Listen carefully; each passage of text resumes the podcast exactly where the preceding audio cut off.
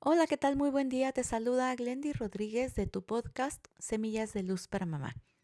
Y hoy lo que te quiero compartir es acerca de una reflexión que tuvimos con una mamá que me platicó sobre algunas implicaciones de la violencia en las familias.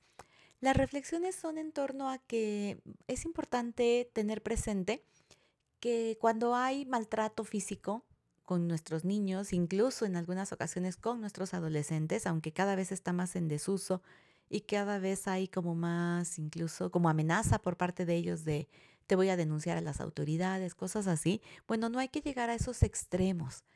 Recordemos que cuando ocurre este tipo de maltrato en la familia, se dificulta muchísimo el desarrollo de las capacidades que tienen que ver con el aprendizaje de los niños, de los jóvenes, con su rendimiento emocional, no les permite relacionarse afectivamente con los demás, por supuesto que impacta en su autoestima y en algunos casos a mí me tocó como docente a nivel bachillerato que llegan a autolesionarse, lo cual ya estamos hablando de una situación bastante seria.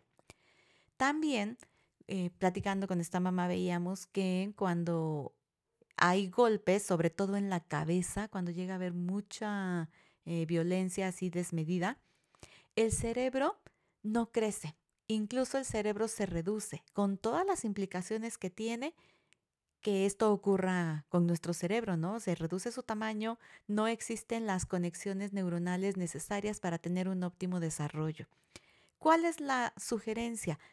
Hemos platicado mucho sobre buscar esas estrategias, esos recursos de sanación personal, interior, emocional, ir em, pues liberando todas esas emociones acumuladas, ese estrés, esa, tensión que como adultas, como mamás muchas veces experimentamos, para que podamos tener esa gestión emocional, esa claridad emocional, eh, esa claridad mental necesaria a la hora de sortear las dificultades, los retos, los desafíos, los problemas, como le querramos llamar, de, lo, de las situaciones que ocurren con nuestros adolescentes. Así que bueno, te invito a que eh, revises otros episodios de este podcast. Voy a seguir compartiendo esos tips, esas herramientas que te van a ayudar a lograr esta homeostasis, este equilibrio interno, por llamarlo de alguna forma, esta búsqueda de tu balance para evitar llegar a estas situaciones, porque aquí la intención es que juntas hagamos una experiencia de armonía con tu familia.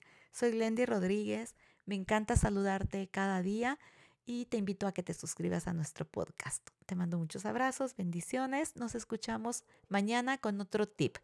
Busca cómo serenarte el día de hoy. Hasta pronto.